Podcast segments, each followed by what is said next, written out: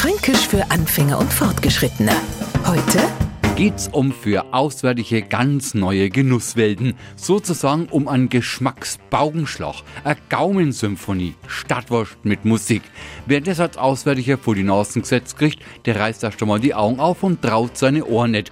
Vor ihm steht der Teller mit Wurst eingelegt in einer Marinade aus Essig, Öl, Salz, Pfeffer und am ganzen Berg von gringelte rohe Zwiebeln. Und sie können nur so genau hinhören, das Zeug gibt keinen einzigen Laut von sich. Aber wo ist jetzt die Musik?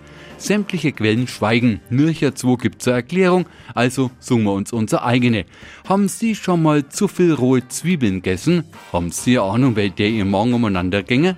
Und das kann am Ende für jede Menge Musik sorgen. Fränkisch für Anfänger und Fortgeschrittene. Täglich auf Radio F. Und alle Folgen als Podcast auf podu.de.